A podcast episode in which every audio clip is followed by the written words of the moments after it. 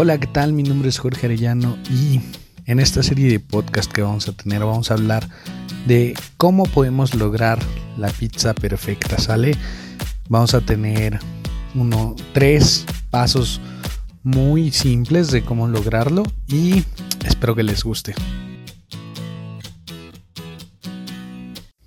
Hoy vamos a hablar de los pasos que tenemos que seguir para tener la mejor masa de nuestra pizza. ¿Sale? Primero que nada vamos a tocar la parte de los ingredientes. Es bien importante tenerlos a la mano para después no tener que andarlos buscando ni cosas por el estilo. Lo primero que necesitamos es un kilo de harina.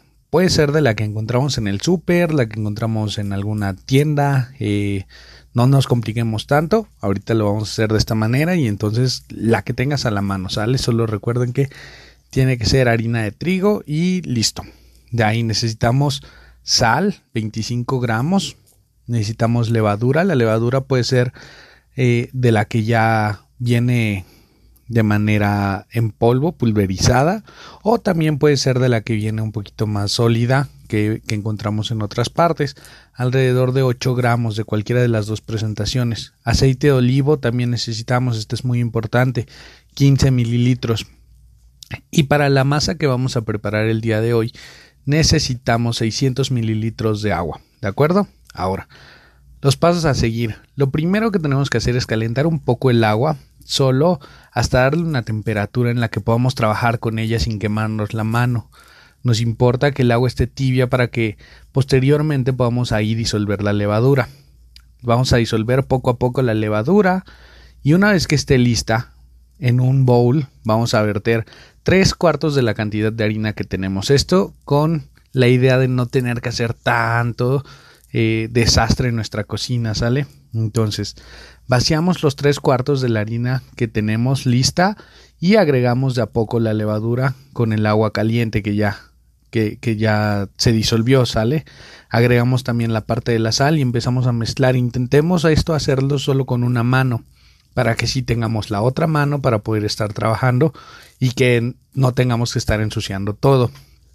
Vamos a ir agregando poco a poco toda la, el agua que nos falte hasta que logramos tener una masa homogénea.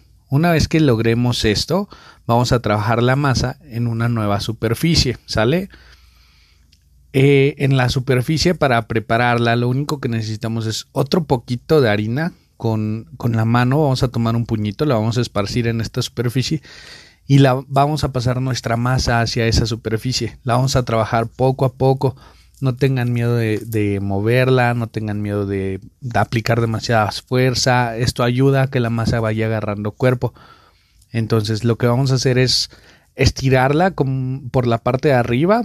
La vamos a estirar de la parte superior y la vamos a regresar hacia el centro. La vamos a girar un poco y repetimos el paso. Estiramos hacia el frente la parte superior, la regresamos al centro y giramos. Vamos a repetir estos, este proceso alrededor de unos 5 minutos más o menos.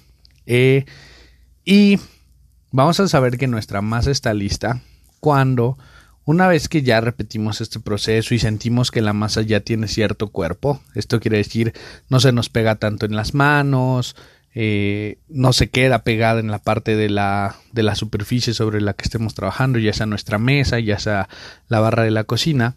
Una vez que ya podamos trabajar con ella muy, muy cómodamente, esto quiere decir que ya estamos a punto de lograr el punto perfecto para la masa. La manera más sencilla de darnos cuenta de esto es, vamos a tomar un extremo de la masa y lo vamos a estirar lo más que se pueda, dejarlo lo más delgadito sin que se rompa. Una vez que estemos en la parte más delgadita que logramos eh, estirar la masa, si logramos ver a través de ese punto la luz, nuestra masa prácticamente está lista, ¿sale? Una vez que tengamos la masa en ese punto, lo que vamos a hacer es con los 15 mililitros de aceite la vamos a eh, le vamos a agregar en la parte de arriba para que no se nos reseque la vamos a volver a trabajar un poquito más con ese aceite que le agregamos y dejarla lista.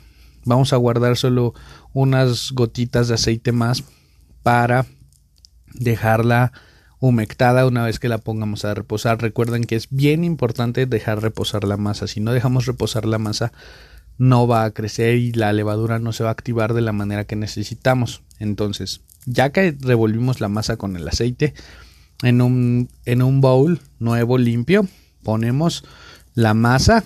En la parte superior le untamos el aceite que nos quedó poquitito y la tapamos con plástico de este adherente del que nos permite cubrir perfecto. La vamos a dejar reposar unos 30 minutos. Sale, una vez que pasen esos 30 minutos, vamos a dividir la masa. Más o menos con un kilo de harina podemos sacar algo así como cuatro pizzas de tamaño grande. Sale, entonces la dividimos en cuatro. Lo pueden hacer con un cuchillo, con una espátula, con lo que quieran. No es necesario ninguna herramienta especial. Y una vez que esté así, eh, dividida, lo que vamos a hacer es vamos a hacer pequeñas bolitas con cada una de las porciones de la masa. Y nuevamente repetimos. Esta vez ya sin agregar el aceite, las dejamos reposar unos 5 minutos y nuestra masa estará lista. Sigan en esta serie de podcast que vamos a tener para al final lograr conseguir la pizza perfecta para ustedes.